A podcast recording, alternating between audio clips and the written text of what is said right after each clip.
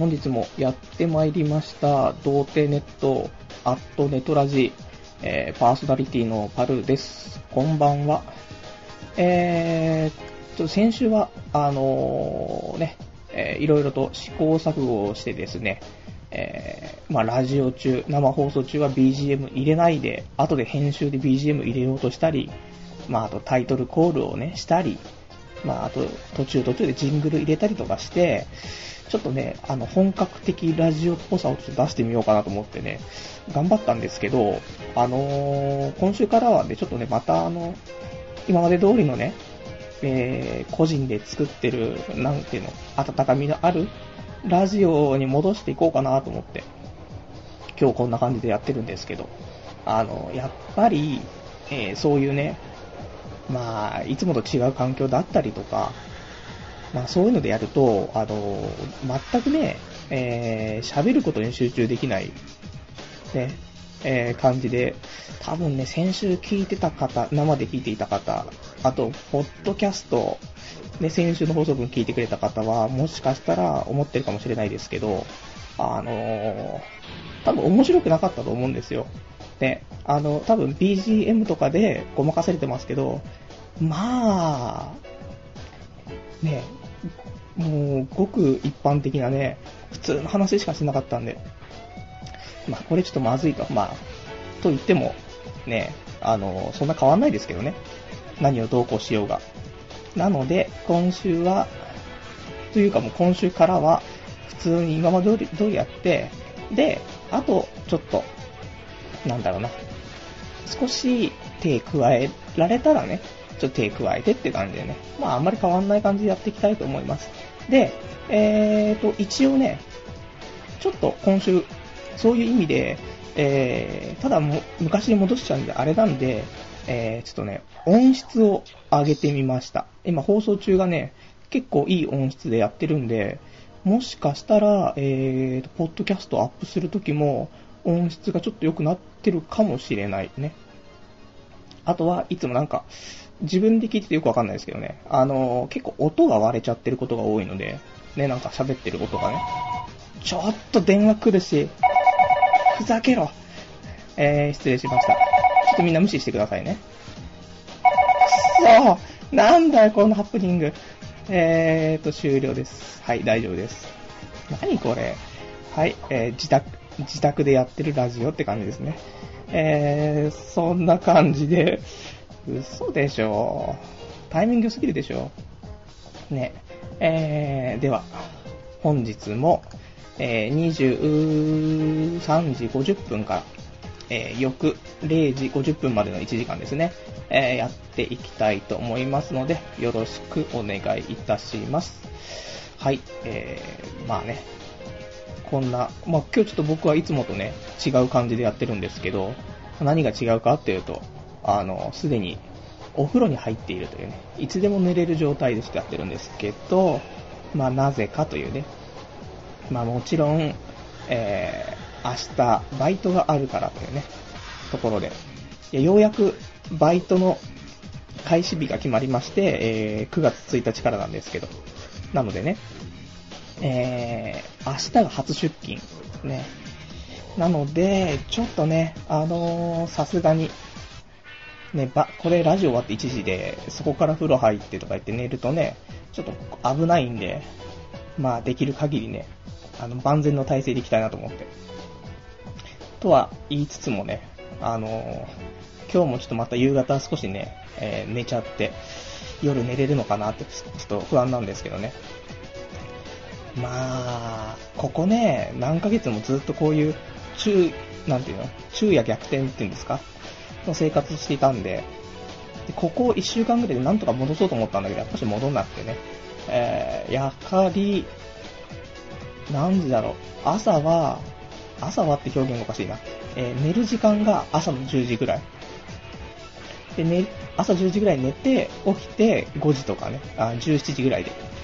で、そこから起きて2時間ぐらい活動して2時間ぐらい寝て、で、ご飯食べて、ちょっと寝ちゃって、で、12時ぐらいからまた、えー12時とまあ0時ですね。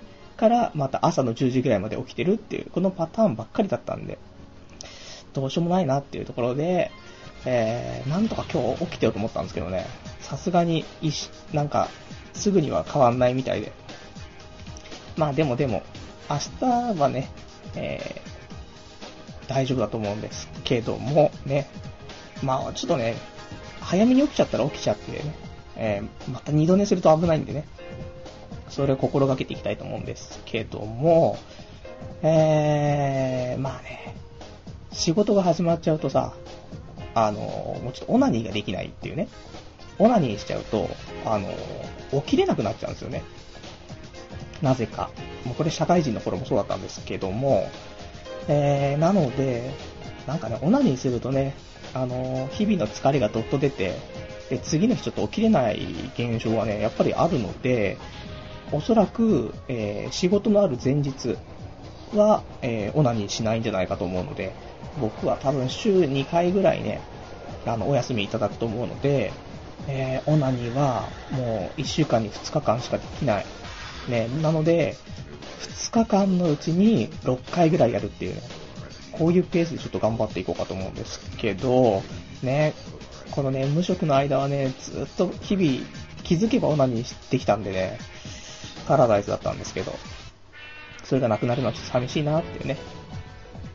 まあそんな感じで、僕のオナニーライフ、うーんどうなることやらっていう感じなんですけども。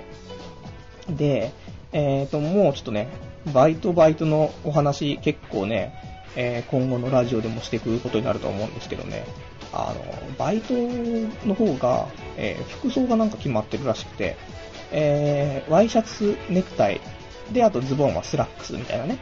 まあ、電気屋さんのバイトなんでね、まあ、普通の格好でしょっていうところなんですけど、やっぱシャツってね、あの、オフィスワークだったら普通のね、あの、シャツでも、あとなんかストライプ入っててもね、ちょっといいと思うんですけども、やっぱ電気屋さんでストライプの入ったシャツ着てる人も見たことないんでね、あんまり。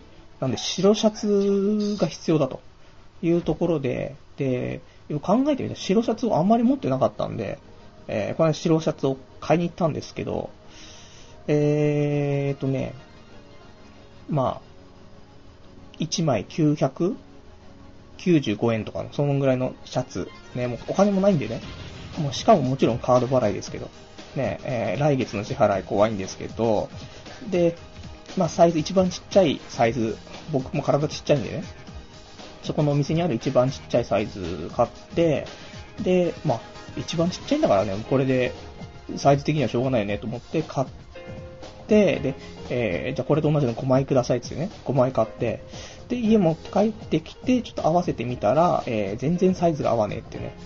サイズがでかい。ね。あのー、ちっちゃい人、もうジュニアサイズでいいよねっていうね。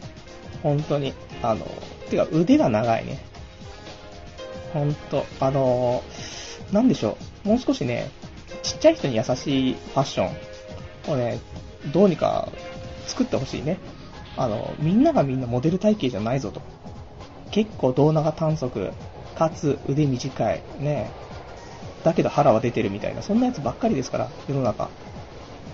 で、背ちっちゃいしね。165ないぐらいですから。ないんですよね。そのサイズのシャツが。なかなか。なんでね、ちょっとね、大きい。肩とかもね、もう、肩の位置とかがちょっとおかしくなってるんで、完全にあの、ワイシャツに着られてる俺が店頭に立ってね、まあ、パソコンとか多分案内するんだろうなと思うんですけどね。まあ、そんなんでね、まあ、できればね、えー、なんとかそのシャツに合うように、えー、今週、筋トレしまくって、で、肩の筋肉とガンガンつけて、で、1週間ぐらいでワイシャツ合うようにしようかと思ったんですけど、やっぱりちょっと、なんていうんですか、えーと、気力がないので、えー、腕立て1回もせずに今日に至るっていうね、困ったもんだねっていうね。なので、まあまあ、お金を稼いでね、ちょっと、あの、サイズの合うシャツを、また、買おうかなと、ね、思って。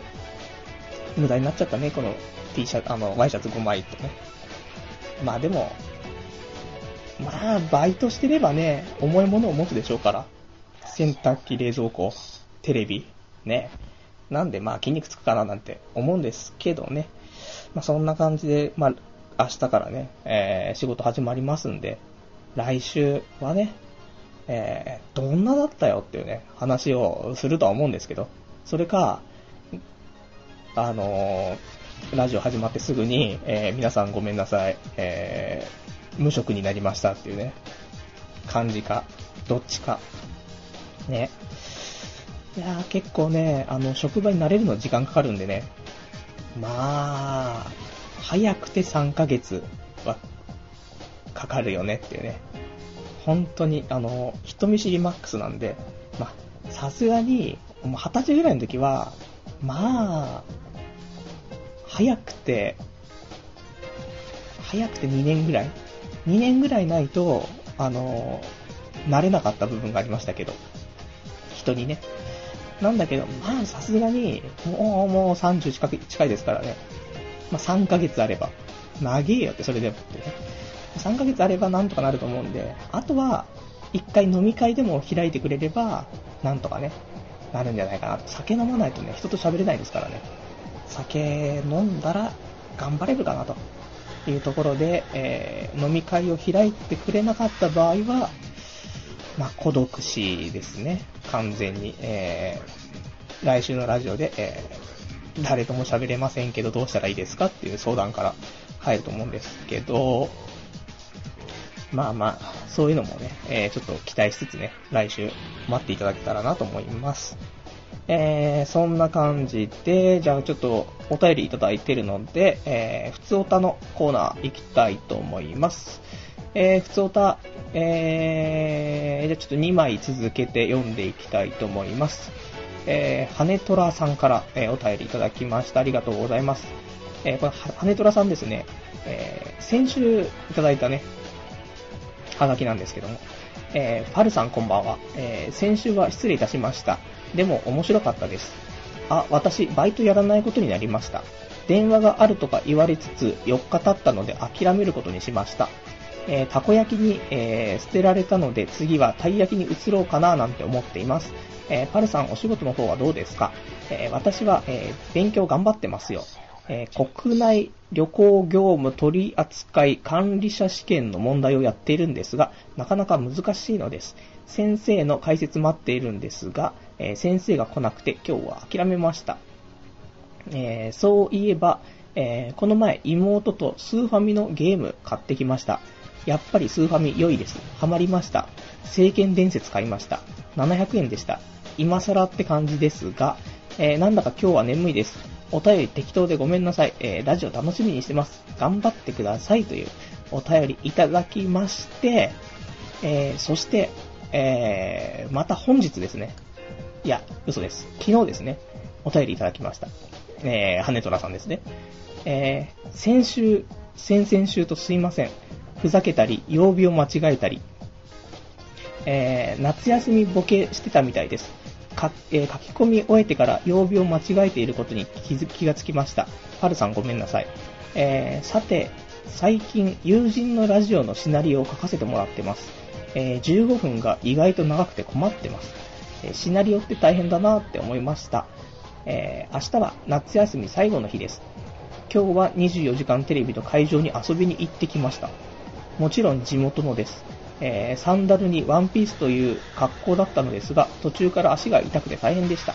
まあ、今もまだ痛いのですが、えー、友達にはすごく大人っぽいと言われましたよ。途中飽きちゃったので、えー、お店に入って干渉剤みたいなのを買ってサンダルに貼ってました。えバスに乗る前、え今日が日曜日なのを、え忘れていて、バス時間を見間違えてました。でもちょうどバスが来たのでよかったです。えー、夏休みに入ってから、えー、体重が2キロほど落ちました。でも、えー、太もものお肉が落ちなく、落ちてくれなくて困ってます。太もものお肉は落ちてほしいのですが、胸のお肉がなくなると凹みますね。なんかどうでもよい話ばかりですいません。またラジオ楽しみにしてます。頑張ってください。応援してます。というお便りいただきました。ありがとうございますね。えー、まあなんで、2枚続けてかっていうとですね、えー、先週、ね、ラジオ聞いてくれた方あのー、覚えてるかもしれないですけど、先週でいつも羽虎さんからおはがき来るんですけど、来なくてね、どうしたんだろうと思っていたら、えー、次のね、月曜日、25日の月曜日にハガキが来るというね、感じで、えー、ちょっと曜日を間違えてたらしいですね。1日ね。なのでちょっと今週はね、2個、連続でって形だったんですけどもね。えー、いや、本当に、いつもいただいてね、あの、ありがとうございます。でも、羽虎さん、もうどんどん羽虎さんのパーソナルな部分がね、どんどん浮き彫りになってますけど、これ大丈夫なのかって話なんですけど、ね、えー、まあ、バイトはね、たこ焼き屋さんやるって言ってましたけど、ちょたい焼き屋さんにね、しようかななんていう話がね、出てますけどね。まあ、たい焼き屋さん最近、プチ、チなんとか、プチタイみたいなのありますよね。流行ってるみたいな。どうなんだろうみたいなね。食べたこともないですからね。たい焼き食ってないなっていう。てか、たい焼き食べる機会ないですからね。まあ、たい焼き、頭からか尻尾からかっていうね、話になってきますけど、僕は頭から食べてね。うん、まあ、どうでもいいですけど、で、えー、まあ、いろいろお勉強も頑張ってるということで、ね。いやー、夏休みなのにね、頑張ってるっていうね。見習いたいね、そういう学生をね。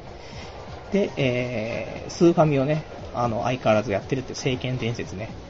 いや、聖剣伝説いいですよ。もう、僕はもう、聖剣伝説、やってた気がしますけど、聖剣伝説？レジェンド・オブ・マナー？いや、わかんねえや。ね、多分聖剣伝説1、2やってると思うんですけどね。良かった気がしますよ。ね。クロノトリガーといいね、聖剣伝説といい、なんか羽虎さんはちょっとスクエア信者っぽいですけどね。まあ他にもおすすめのがあればね、またまた教えていただけると、ね、いいかななんて。で、えーと、他の、もう、他の話題は、あれですよね。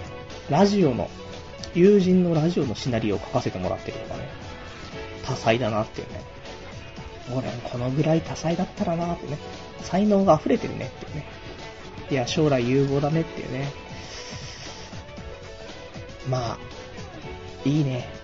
若くて才能があると、本当に。で、行動力もあり、ね、いいな、未来明るいなっていうね。えー、まあ、どんなことが起きても10年後俺みたいにはなってないよねっていうね、えー、タイプの人間だと思うんですけど、ね。まあ、そんなね、感じで、まあ、24時間テレビも、24時間テレビ、ね、夏休み最後の日に24時間テレビみたいなさ、ところに会場に遊びに行くとか、その行動力がないよね、普通ってね。これはなかったなって。昔でも高校の時に、えー、僕ちょっと卓球部だったんですけど、部内のね、女の子がいて、で、その子に、えー、24時間テレビ一緒に行かないって話をね、してて、行くって話だったんだけど、しかもマンツーだったんですけど、えー、途中で、えー、やっぱり行かないみたいな話になって、えー、なんで行かないのみたいになって、結局、えー、20時間テレビね、あの、行かずに終わったっていうね、そういうなんか、甘酸っぱいっていうか、えー、クソ苦い思い出がありますけど、何をやってたんだっていうね、話ですけどね、24時間テレビ。だから、だから俺あんまり今24時間テレビ見ようとしねえのかなってね。そんなトラウマもありつつ、ね、えー、まあ、高校ね、まあ、できる限り青春ね、青春していきましょうっていうね。まあ、夏休みも終わったら新学期ね、えー、高校生、まあ、中高生の皆さんね、いやもう本当に、あのー、こういうね、えー、頭のおかしいラジオ聞いてる場合じゃなくて、もっとリアルでね、リアルでちょっとなんか青春をね、謳歌してもらいたいなと。うん。まあ、結局ね、あのー、何やっても、何やっても何にも問題ないですからね、好きなように生きた方がいいんじゃないってね、ところですよ。ね、えー、負け組のね、俺のアドバイスですけど。はい。えー、あとお便り。えー、っと、道野さんですね。ありがとうございます。えー、こんばんは、パルさん。えー、就職おめでとうございます。赤飯炊いてくださいって聞いたとき、誰かを妊娠させたのかと思いました。仕事頑張ってください。ありがとうございます。ね。まあ、先週のね、あの、ラジオの冒頭で、えー、赤飯炊いてくれっていうね、話したんですけどね。いやいや、もうちょっと、おめでたい、おめでたいことがあったらね、赤飯っていうところなんで。まあ、妊娠とかはね、ないですよね。さすがに。さすがに妊娠とかは、俺と妊娠がまず結びつかないですからね。うん。で、精子と卵巣すらも結びつかないですから。でも、妊娠はないですけども、ね。まあ、でももう29ですか、29になりますから今年ね。そろそろ妊娠させていかないとね、どんどんね。ああ、俺に近づくと妊娠するぜ、系で、いけないよなーっていう。まあまあ、ちょっとね、頑張って、えー、妊娠させてね、えー、いきたいと思うのでね、えー、もし、次じゃラジオの冒頭で赤飯炊いてくれてたらね、その時は、あの、妊娠だと思ってくれればね、いいと思うんでね。えー、あとが、じゃあ、お便りもう一個読んじゃおうかな。ね。えーと、ラジオネームピルクルさん。えー、パルさんこんばんは。えー、以前、受験生でオナニーどうこうとか言ってたものです。まあ結局、金を出して、えー、エロ本、どうしよう、買い丸店を、えー、毎月買うということで、いろいろと落ち着かせました。え、今日は台風が来て大変でしたね。僕はそんな中、8月も終わりなので、息抜きにゲーセンに行って、ユニコーンガンダムに、えー、登場してきました。おそらくパルさんのことなので、台風の日は自宅警備に一日中無給で当たってたんじゃないでしょうか。えー、それは置いといて、えー、パルさんにお聞きしたいことがあります。えー、ガンダムといえば、どの作品が一番面白いですかね。えその面白どころも含めて教えてください。今日もラジオ頑張ってくださいね。え PS トラブル連載終わりましたね。どうでもいいですかね。というお便りです。ありがとうございます。えー、まあ、なんて、エロ本？快楽天？ね、丸で抜く必要もないですけど、まあ、快楽天でね、漫画じゃねえかってね、エロ漫画じゃねえかっていうね、えー、大好きですよ、快楽天。僕もね、えー、家に数冊転がってますけども、なかなかね、あのー、僕たちより、勝手に僕たちよりにしちゃいますけど、実写よりも、やっぱ漫画とかの方を買っちゃう、エロ漫画を買っちゃうのはなぜでしょうってね。難しいところですけどね、全然、だ結局、なんだろうね、AV とかは、ね、普通の女優さんがやってる方がいいですけど、またまにはエロアニメも見ますけど、基本は8割方、ちゃんとした AV 女優でね。で、あと本になると、エロ本の実写よりもね、やっぱり漫画が多くなる部分があります。これがね、一般男性がどうなのかは全然わからないですけど、えー、そういうね、快楽天とかね、えー、レモンクラブ、ペンギンクラブ、ね、ポポプラ、そんなんありましたっけ？ね、等々あると思うんですけどね。まあ、そういうのをね、えー、読んでいきましょうっていう。まあ、その辺の趣味はね、多分このラジオ聞いてる人みんな一緒だと思うんですけどね。で、今日もちろんあの、台風来てたんでね、家から一歩も出てませんよって。そう、あの、ちゃんとお昼過ぎくらいから起きてたんですけど、お昼前か。から起きてたけども、えー、結局一歩も出るわけがないですよね。いや、もうめんどくさすぎる。家から出るのはね。だけど明日からはもう毎日家から出ないといけないっていうね。でもお金もらえるからね。うん。そう、自宅警備員で無給とか、その生活から抜けられるんでね。8時間ぐらい働けば、7時間かな ?8 時間拘束7時間労働とかになれば、7、1月7、4、28で、まあ、9800円かな ?1 日。約1万円ですからね。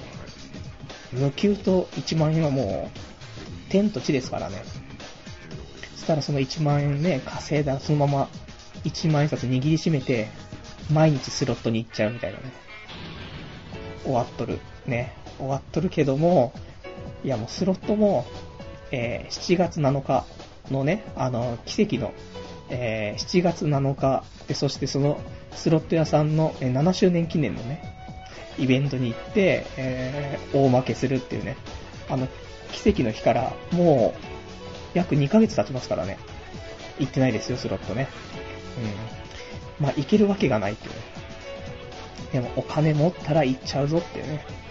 えー、今度ね、えっ、ー、と、今まで打ちたかった新しい台の、えー、うるせえ奴ら2ね、と、今度新しく出るエウレカ7、ね、アニメ最高だったね、エウレカ7のスロットが出るので、えー、これを僕は打ちに行くのか、もしくは、えー、少し経ってから、えー、スロット代、代自体をね、購入してしまうからね、なんかスロット代購入しちゃった方が安いんじゃねえかって思うんですけどね。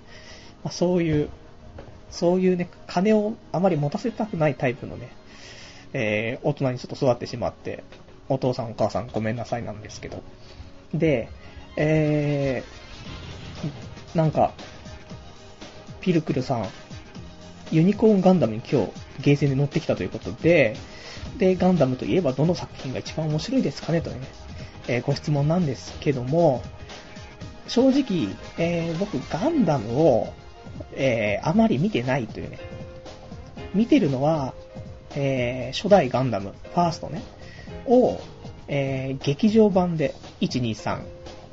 まあ、劇場版っていうのは普通のね、あの、テレビサイズを少しだけ、あの、要約した感じでね、で、劇場でやったってやつなんですけど、3部作なんで結構ね、まあエ、エヴァンゲリオンの今回の4部作みたいなのと変わんないですけど。あれ、4部作 ?3 部作？どっちだろう？まあいいや。ね。えー、まあそういう形ですんでね。で、ファースト見て、で、えっ、ー、と、ゼータガンダムはうる覚えかな本当にうる覚え、子供の頃見てたぐらいなんで、あんま覚えてなくて、で、ダブルゼータもほんとうる覚えなんですけど、もううる覚えどころじゃないな。もっとわからないね。ゼータの方が少しわかる。けど、ほとんど覚えてなくて、で、ダブルゼータはもっと覚えてなくて、で、あと F91。F91 はあのコミックボンボンで、漫画で連載してたんで見てて。で、あとは、全くそこから見てなくて、えー、ダブルオーガンダム。ね。で、ダブルオーガンダムの1期と2期を見たことがあって、であとは、えー、なんだっけ。08MS 招待。ね。これを多分途中まで見たっていうね。そのぐらいしか僕はガンダム見てないんですけど、でも意外とガンダム好きなんだよねっていうのがあって、でも見たことないし、なんで、なんでなんだろうと思ったら、さっきその出たその F91 っていうのはそのコミックボンボンで、コミックボンボンを小学校の4年生ぐらいまで買ってたんですよね。小1ぐらいから。小2かなうん、そのぐらいから買ってたんでね。なので、コミックボンボンって、もう本当に、あの、ガンダム。ガンダムメインのね、あのー、少年少年向け雑誌だったんでね。なんで知ってたっていう。だからナイトガンダムとか、そっちの方が詳しいっていうね、ところなんですけどね。で、えー、僕の好きなね、ガンダムって言ったらでも、そういう風に考えると、えー、漫画版の F91 がかっこいいかな好きかなっていうね。なんか、その、それまでのガンダムって変形とかさ、それなかったと思うんです。変形って言ってもなんて言うんですかね。なんかその、解、解放するみたいな力をね、それなかったですけど、F91 は、そのなんか、マスクが外れて、みたいなね、とか。あと、あと何が、でも人間模様も良かったのかな小学生だったからね、よくわかんない部分ありましたけどね。なんでね、あとは、えーな、あの、まあ、普通にナイトガンダムとかも好きだったんですけども、ナイトガンダムってガンダム作品っていうわけじゃないですけどね。で、えっ、ー、と、一番、その、じゃガンダム関連で、ね、一番面白かったっていうのは、えー、ちょっと待ってくださいね。えっ、ー、とね、漫画を持ってきます。いた。えっ、ー、とね、なんでこんな、はい、すいません。えっ、ー、と、ちょっと席外してました。漫画、僕のガンダム関連一番面白い漫画っていうのが、ハイパー戦士ガンダムボーイっていうね、コミックボンボンで連載されてたやつなんですけど、これいつやってたやつかな？えー、今手元にあるのは2巻なんですけど、2巻の初版が、1989年8月16日に出てたやつなんですけど、まあ、よくね、あのー、プラモ京志郎とか、ね、プラモ京志郎とかってみんなわかんのかなっていう、プラモ京志郎の次の世代のガンダム漫画で、あのー、普通のね、ガンプラって呼ばれるその、リアル、リアルなね、何分の1ガンダムとかじゃなくて、あの、デフォルメされたね、あの、SD ガンダムとかだったと思うんですよ。これ BB 戦士ってやつの、あの、なんだ、なんか改造して戦っていくっていう漫画で、これがめちゃくちゃかっこいいんですよね。なので、えー、僕が一番好きなのは、えー、ハイパー戦士、ガンダムボーイね。これが一番大好きなガンダムね。で、そこに出てくるレッドアリーマーっていうね、めちゃくちゃかっこいいね。まあ、誰もわかんないっていうね、えー、リスナーの方、一人二人分かれば一番嬉しいんですけどね。うん。まあそういう感じでね、えー、BB 選手はすげえ改造しまくった思い出がありますね。そのぐらいハマったっていう。僕ら世代は、ね、28、まあ30歳ぐらいのね、人はみんな今、ビクンビクンしてると思うんですけども、え、それ以外の世代はポカーンっていうね、ところで。まあ、そんな感じで。で、あの、ユニコーンガンダム。ガンダムユニコーンでしたっけ？名前。あの、何ですか？番組タイトルというか。作品名はガンダムユニコーンだったような気がしますけど。で、来年の春からそのガンダムユニコーンをね、テレビでやると思うので、これはすごい期待してる。なんか、最近のガンダム、俺ガンダムの話しか今日してないけど、ガンダムは、なんだろう、最近はなんかいろんなガンダムがいっぱい出てきて、で、そのガンダムインフレ起こしてるし、なんかかっこよさがちょっとなんていうの、ほんとロボット的なね、ものになっちゃってて、あれなんですけど、このね、ガンダムユニコーンに関しては、まだ俺原作読んだことないんですけど、なんか良さめなね、感じが、その、ちょっと昔のね、ガンダムの匂いがするんじゃないかなと思うんでね。ガンダムユニコーン、そして、ちょっと変身的なね、開放的なその F91 的なところもあるので、いやもうちょっと来年みんなちょっとガンダムユニコーンみんなぜひ見てほしいね。っていう、おすすめ逆に次のガンダムユニコーンに期待しているよっていうところですよね。ガンダムの話意外と止まんなかった。ね、俺コミックボンボン信者だったんでね、昔。まあ、小4過ぎたらコロコロコミックに乗り換えちゃいましたけど。この間ちょっと調べたんですよ。あの、本当に、なんだろう、今週コロコロコミックとコミックボンボンについて調べてて。そしたら、あの、数年前にコミックボンボンって、あの、廃刊になっちゃったらしくてね、すげえショックを受けたっていうね、うん、話っていう。はい。えー、いらない。ね、まあ、コミックボンボン信者の方はね、今、驚愕してると思うんですけども、そういうことがありますよっていうね、感じで。で、あと、トラブル終わりましたねと。ね。えー、まあ、作者大変でしたねっていうね。まあ、わかる人だけ分かってくださいっていう、はい、えー、感じです。ね。ではでは、えー、ちょっとお便りいただいてますね。えっ、ー、と、一輝さん。えー、ここに書けばいいのかな？そうですここで大丈夫ですよ。ね。えー、あと、447番、えー、七七さん、100歩、100歩、100歩、えー、よくわかんないですけども、えー、448番さん、えー、電話出なくて平気だったの。あー、いいですよ。もう、そんな、電話とラジオどっちが大切かって言ったら、えー、多分、電話大丈夫かなーっていう、大丈夫だと思うんだけどっていう、ちょっと不安になりますけど、えー、449番さん、えー、ボンボンのメダロット読んでました。あ、ちょうどメダロット世代じゃないんですよね、僕は。もう一個上なんで、メダロットとかビーダマンとか、あれが始まる前に、僕はボンボンからコロコロに移っちゃったんで、残念ってね。あと、コロコロわかる人、あの、コロコロトークもお待ちしてますんでね。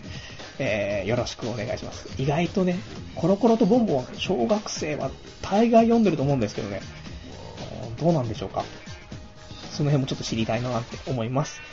えー、まあこんなね、ちょっとお便りの方、えー、いただいたらちょっと読んでいきたいと思いますのでね、えー、番組へのお便りに関しましては、えっ、ー、と、リアルタイムであれば、童貞ネットの掲示板の、えー、ラジオ用スレっていうところからですね、えー、書いていただければ大丈夫ですし、えー、ポッドキャストで聞いていただいている方は、メールの方でお待ちしております。えっ、ー、と、メールアドレスが、えー、radio アットマーク、えー、doutei.net、えー、ラジオアット、童貞ネット .net、えー、こちらまでよろしくお願いいたします。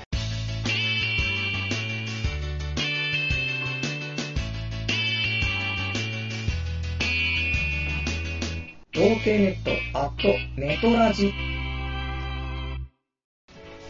じゃあ次、コーナーね、行きたいと思います。コーナーが、えー、黒歴史から、こんにちは。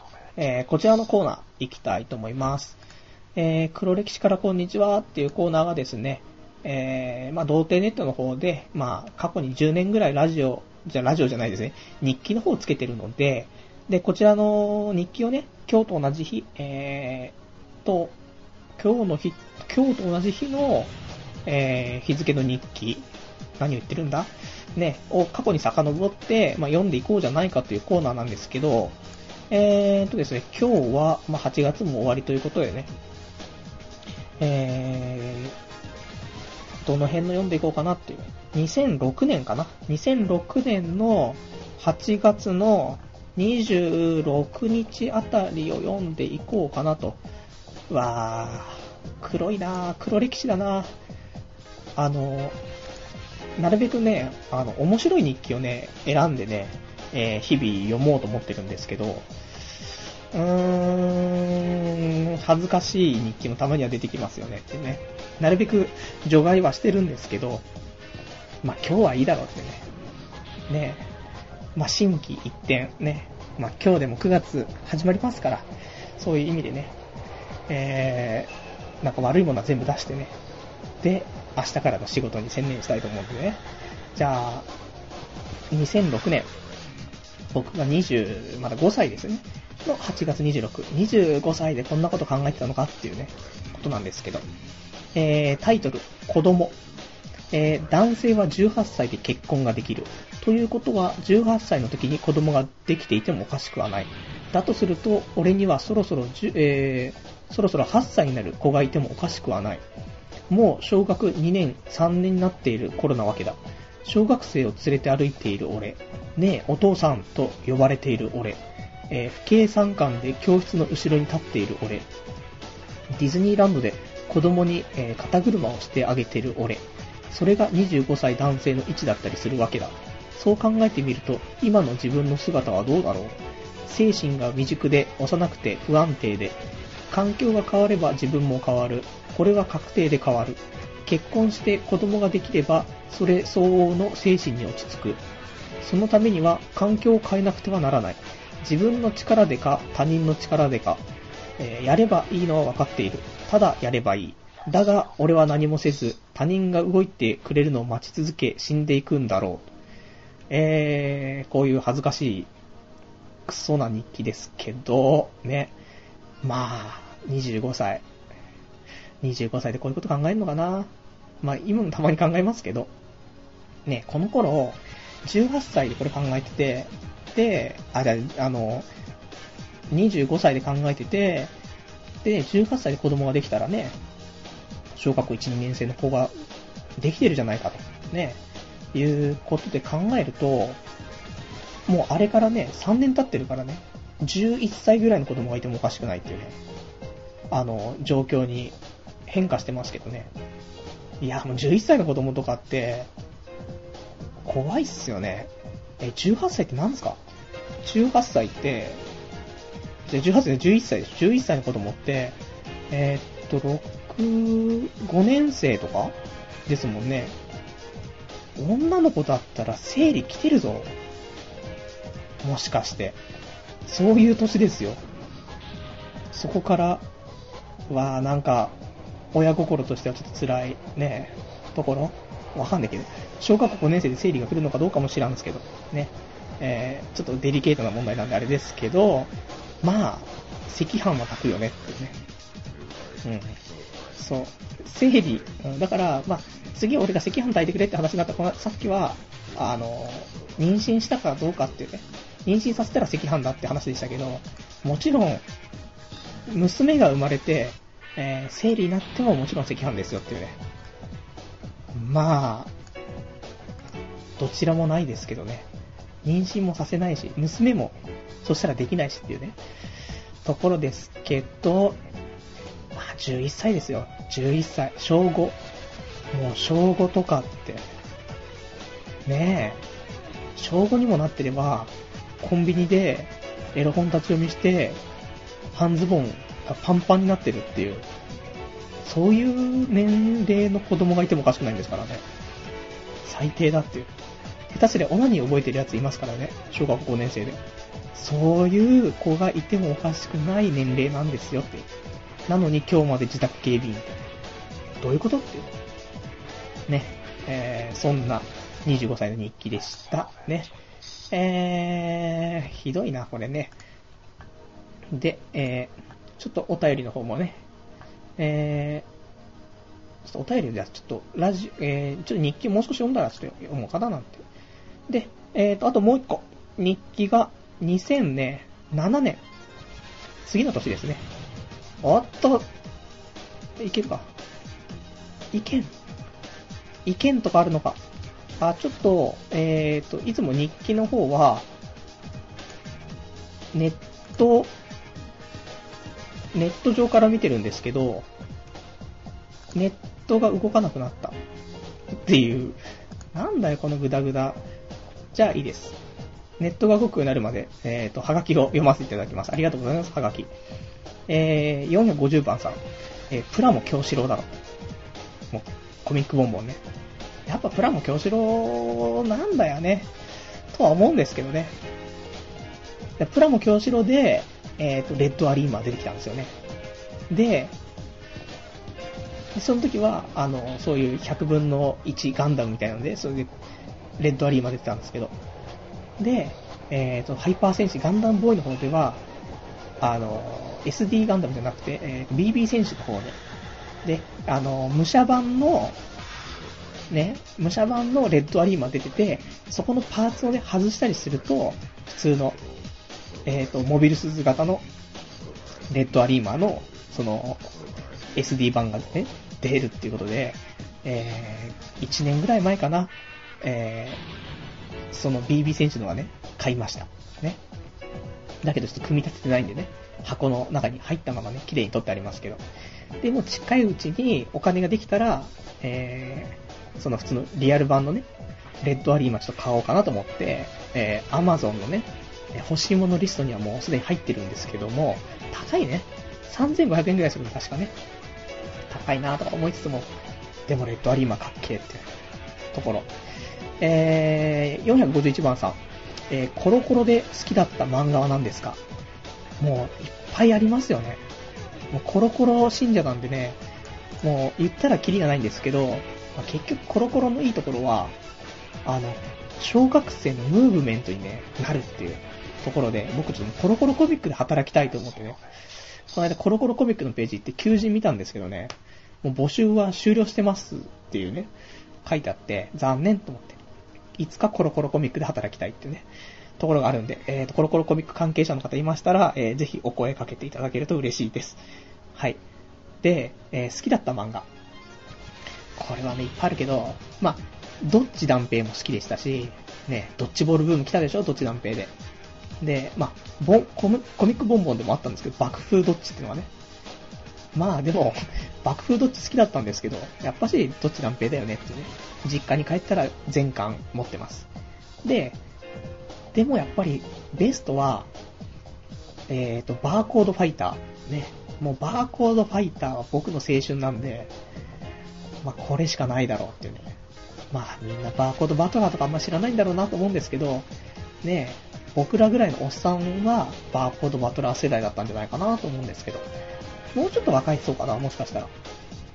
バーコードバトラーいいぞってね、で、バーコードバトラーの、えー、バーコードファイターの作者は、ちょっと別名義でエロ本を書いてたりするんで、えー、最近そんなの探したりして、えー、日々楽しく生きてたんですけど、ね、バーコードファイターは面白いね。本当に。まあ、なので、ね、バーコードバトラー開発っていうか販売したのがエポック社っていうね、ところだったんですけど、会社が。エポック社にも入社したかったってね。でもなんか募集してないみたいなところでね。まあ、結局、そういう子供のね、一大ムーブメントってあるじゃないですか。なんだろう。例えば、ベイブレードとか、あとミニ四駆とかね。もちろんダッシュ4クロも好きでしたよ。ね、ダッシュ4クロもハマったって、エンペラーとかね。買ったなーって。でもその、レッツゴー、レッツエンドゴー。ね。まあ、これは、あの、あまり見てなかったんですけど、ゲームボーイでちょっとやったぐらい。レッツエンドゴー、これ、あの、ミニ四駆の漫画ですよ。あの、アニメもなりましたね。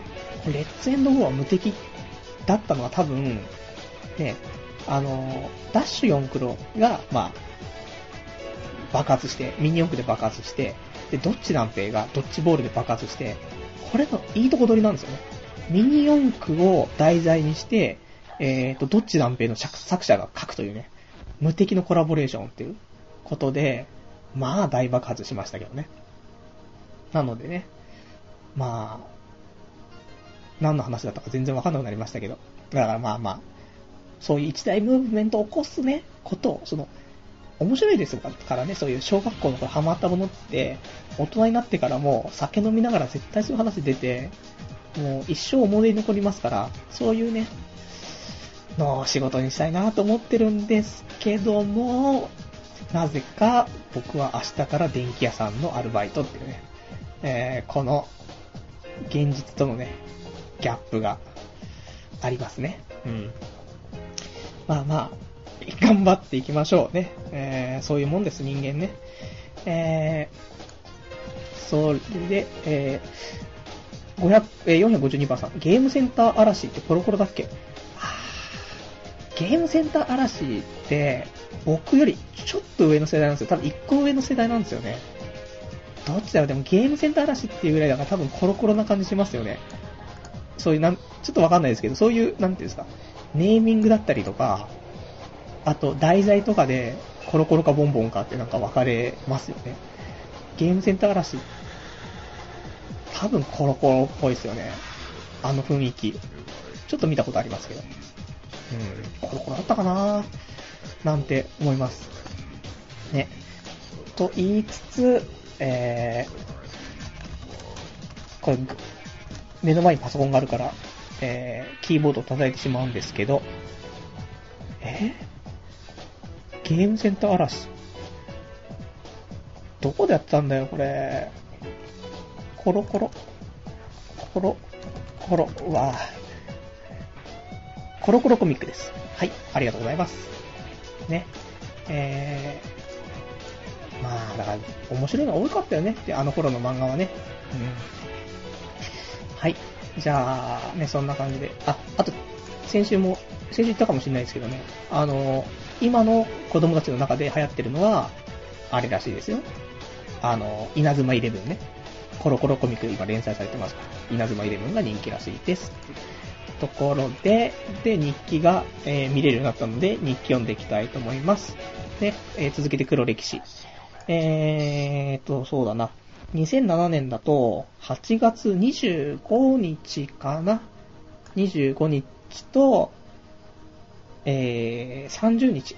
じゃあこれ続けて読んでいきたいと思います。えー、2007年8月25日なので僕26歳ですね。の頃の日記ということで、えー、タイトルが、今の自分が、えー、世界へ、ちょっと待って、漢字が、あ、なるほど。了解です。すいません。えー、今の自分が世界へ恵む。えー、とある場所に9000円置いてきてしまった。どういうことだ、俺。こういうことがあった時はいつも役落としとして考えている。大切なものがなくなった時、壊れてしまった時、そういう時は自分の身代わりになってくれたんだと考えている。えーこれがなかったらもっととんでもないことになっていたに違いない。だから逆に安いもんだと。ということは神様に、えー今日これから事故に遭う予定になってるけどどうする？って聞かれて、お金払えばなんとか回避してもらえます？って答えると、んじゃ今日の災害レベルだと9000円かな ?OK? はい、よろしくです。っていう感じになってるんだな。そんなわけでしょうがないよねって話。生きていられるだけ素晴らしいぜっていう日記ですね。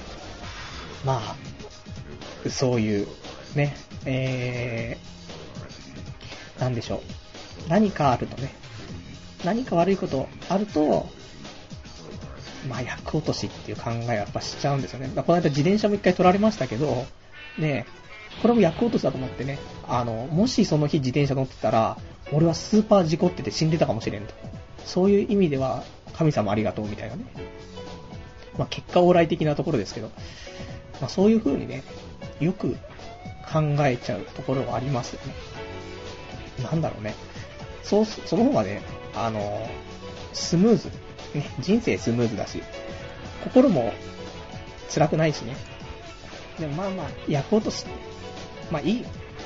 僕は結構そういう考え方を、ね、えー神様、神様ベースで考えるところはね、結構多いですけど。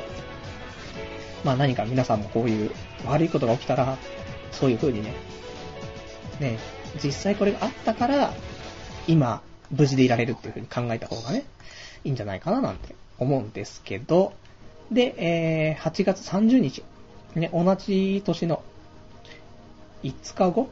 ね、さっきの日記から5日後の日記なんですけど、8月30日、えータイトル、えーこの世の断り、えーなかなかついてない。自転車に乗っている時に小石を踏んでパンク。いらない出費が連日連夜。え自転車を転がしていると雨が降る。神様、なんすかこれ。物も金も運も没収すか。そりゃやけになって夜の23時なのにビッグマックを2つも食べますよ。なんだよあのキングオブカロリー。神様、今度は俺の肉体まで、えー蝕もうとするんですか？この世の断りは10日交換だと鋼の錬金術師で教わりました。10日というならば、それなりのイベントを用意してるんでしょうね、神様。この10日交換が面白いイベントだった時は、世界の断りが崩壊しますぜ。でもまあ、先にもらもらっているものも多いんで、あまり強くは言えないわけですよ、神様。今後ともよろしくお願いいたしますっていうね。日記ですけど。まあ、ついてないんですね。25日もついてなかったけど、もうそっから5日後になってもパンクしたりとかね。転がし、自転車転がしてたら雨が降るとか。ね。まあ、これも役落としっていうね。ただ、これが重なりすぎると、役落としとか、ねえ、いうのを越してるじゃんってね。ところで、ちょうど多分、鋼の錬金術師をね、見ていたんでしょう。ね。10日交換って言葉を覚えて、使いたくてそんな日記書いてる部分もあるとは思うんですけど、ね。まあ、10日ですからね。等しい価値ですから。のものと交換しないといけないんでね、やっぱり、世界っていうのはね。なので、パンクと、あとは、雨に降られるってね。これと同じぐらいの価値のものをね、いいものとしてね、それなりのイベントとして10日交換してくれないとね、辛いじゃんって話だったんですけど、なんかいいことあったのかな？なんもなかったと思うんですけど、別にね。うーん。ないななんもないな2年前とか。ちょうど、2年前ですもんね。なんもね、全くなんもね。まあまあ、いいです。ね。あの、今日まで生きてこれてたんでね。そして、えー、なんとか、ね、あの、新しいバイトも見つけてくれたんだね、神様はね。まあ、いいんじゃねえかと。うん、10日交換。10日にしては10日じゃねえな、時間かかったなってところですけど、ね、えー、そんな感じで。えー、で、今日の黒歴史からこんにちは、この辺で終わりにしたいと思います。で、えー、ちょっとお便りまたいただいてますので、えー、読んでいきたいと思います。お便り、えー、453番さん。えー、コロコロで抜けた漫画は？コロコロで抜けた漫画ね。いや、もちろん、あれ、俺コロコロで抜いてたぞ。え、コロコロ、あ、でもいいか、これコロコロ中学生まで見てたからいいんですけど、あれ？俺、コミックボンボン？俺コミックボンボン、小学校4年生ぐらいまでしか買ってなかったのに、抜けてた漫画があったぞっていうね。えー、俺、オナニー覚えたの？小、中学、中 2? 中2ぐらいだったと思うんですけど、あれ、じ、時系列がめちゃくちゃなんですけど、これなんでしょう？あ、ただチンポが、追ったってただけなんですかね。エロい、エロいみたいな。で、ちょっと擦りつけるぐらいで、何これ。そう、そういうレベルだったかもしれないね、小学生だから。で、コロコロコミックはもちろん、まあ、あの、バーコードファイターね。バーコードファイターは、えー、抜けた。まあ、抜いたね、うん。抜いた漫画、バーコードファイター。あとはそんなにエロいのなかった気がするんですよね。コミックボンボン自体は。じゃあコミック、コロコロコミック自体はね。バーコードファイターだけかな。うん。まあ、さすがのね、えっ、ー、と、エロ漫画描いてる作者っていうことでね、エロさはちょっとたっぷりありましたけど。で、あとコミックボンボンは、あ、ほとんどエロ、なんかエロ、エロかったんですよね、基本ね。コミックボンボンは、えー、温泉ガッパ、ドンパっていうね、そんなカッパの漫画があったんですけど、これがエロかった。これで抜いた記憶があるんですよ。あ、もしかしたら、中学校2年生だった時にまだ持ってたコミックボンボンで、エロいのだけ残してあったんで、それで抜いたんじゃないかなと思うんですよね。で、抜けるコミックボンボンとかコロコロコミックは、多分実家に数冊だけ残してあるんですよね。あとは、抜けないから全部処分したんですけど、抜けるやつだけ残してあるっていうの最低すぎる。ね。わー、ひどいところを、僕の開いちゃいけない扉を開きましたねっていう。ちょっと今度実家帰ったら、あの、コロコロコミック見てみますね。うん、多分未だに抜けると思うんですけどね。えー、抜けねえ、絶対抜けねえ。で、えー、そんなのかな。えー、で、今日は、あと、えー、ちょっとね、何のコーナーやろうかななんて思ったんですけど、えー、ピックアップウィークリーニコニコ動画。ちょっとこちらの方、ちょろっとだけやりたいと思うんですけど、まあ、と言っても、まあ、一応このコーナーは、え、ー、と、今週見たおすすめのニコニコ動画を、まあ、一つ紹介していこうというコーナーなんですけど、えー、まあ、一つというか、今ニコニコ動画でブームになってる。ね。あと今後、ブームになるようなね、ことも、まあ、ちょっと、えー、お伝えできたらなと思うんですけど、え今週、てか昨日、一昨日ぐらいでね、すごい流行ってた話題になったのが、えー、スネ夫ね。えー、スネ夫って何って話だと思うんですけど、えー、スネちゃまね、えー、ドラえもんのスネちゃまの、えー、動画が、動画っていうか音楽がね、流行ってて。何それって話なんですけど、あの、スネ夫が、なんか、スネ夫が自慢するときにね、かかる、その、BGM みたいなのが、すごい流行ってて、で、それを、なんか、いろんな、今派生してて、えー、スネ夫が焦点するときに流れる曲とか、スネ夫が軽音の話をするときに流れてる曲とか、そういうのが流行ってるぜっていうね。あ、スネ夫ブームが今来てるよ。スネ夫がエヴァンゲリオンに乗るときに流れている曲とか、ね。もうすごい今スネ夫ブームが来てるんで、ランキングもスネ夫だらけになってるんで、えー、まあ、まあ、多分一時のブームになると思うんですけど、えー、そんなところもね、えー、気にしながら、明日以降のね、ニコニコ動画もチェックしてもらえたら、面白くなるんじゃないかなと思って、ちょっこれで、まあ、今日は少ないですけど、ピックアップニコニコ動画ってこと、スネ夫。ね、スネ夫ブーム来ているぞっていうところですね。はい。で、えーっと、そんな感じで、かな。で、まあもうそろそろね、えーっと、50分なっちゃうんでね。まあ1時間経ったので、えー、そろそろラジオ終わりなんですけども、えー、来週は、来週は9月の、えー、7日ね、えー、またいつも通り23時50分からやっていきたいと思いますんでね、えー、また来週も聞いていただけたらと思います。で、まあ、今日が第37回の放送だったので、えー、そろそろね、来週38、39、40と。で、40回目はまたあの、スペシャルウィークなんでね、何か企画をやろうかと思ってるんですけど、何がいいかなと。で、今考えてるのは、えー、下ネタオンリー、オンリーしか喋らない。か、なんか、リスナーさんと、リスナーさんをちょっとゲストで呼んで、まあ、スカイプとかでね、ちょっと音声通話しながら、それ、リスナー参加型ラジオにするかってね、ところなんですけど、他にもね、いいのがあれば、まあ、何ですか、あの、老人用おしめつけて、放尿しながら放送とか、そういうのもいいんですけど、まあ、ちょっと面白いのね、ちょっと考えつつね、えー、来週もちょっとやっていきたいと思いますので、よろしくお願いします。えー、それでは、えー、今日は、えー、この辺で終わりにしたいと思います。ね、えー、1時間ご視聴いただきましてありがとうございました。じゃあ、また来週お会いいたしましょうというところをちょっとごめん。ね、えー、お便り来てました。ごめんなさいね。これでお便り終わりにしますけど、えー、では、伊集院のラジオで会いましょうとね、ありがとうございます。えー、454番さんですね、ありがとうございます。あと455番さん、やべえ、参加して、リスナー参加型ラジオですか？いやー、どうなることやら。10分おきに1人ずつ呼ぶとかね。で、まあ、5人ぐらい呼ぶみたいな。